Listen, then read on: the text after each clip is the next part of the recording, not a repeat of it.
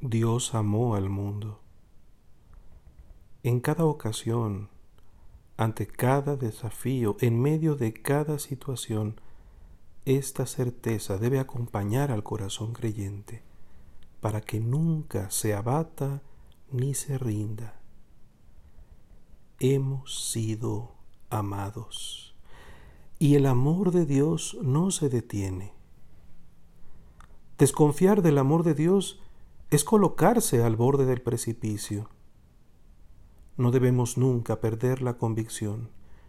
Y cuanto más duras parezcan las condiciones en las que nos encontremos, más atentos hemos de estar a la palabra divina y más dóciles a la acción de su Espíritu Santo, que nos convence hasta lo más hondo de esta verdad fundamental todo converge para el bien, conforme al plan de Dios.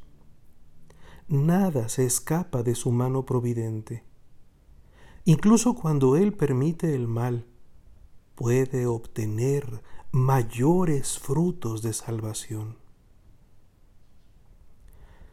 Para vislumbrar la calidad del amor divino y su contundencia, hemos de mirar al Hijo entregado para que tengamos vida eterna.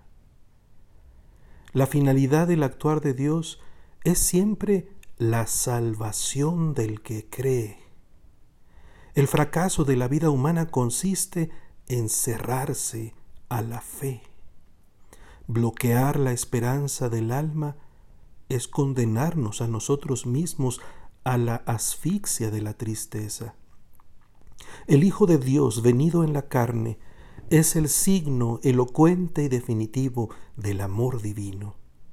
Contemplarlo en serenidad, con atención, en recogimiento, es introducirse al misterio que nos resuelve los enigmas y nos familiariza con el secreto de Dios. Este amor es la buena noticia que Jesucristo nos ha narrado y el principio de esa alegría profunda que nadie puede arrebatarnos. El júbilo que brota de ella se convierte en misión, porque no podemos sino compartir lo que hemos visto y oído, lo que hemos experimentado y lo que sabemos saciará al mundo de su hambre.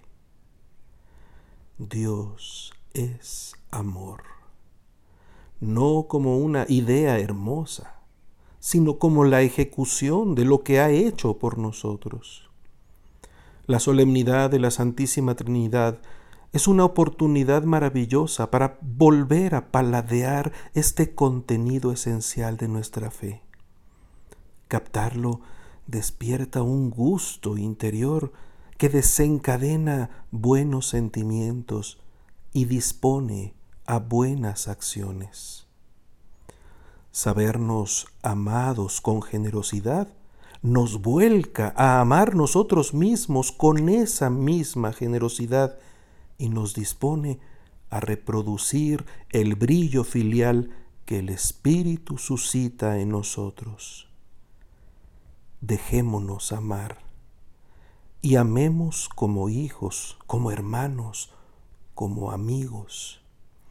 Nadie tiene amor más grande que el que da la vida.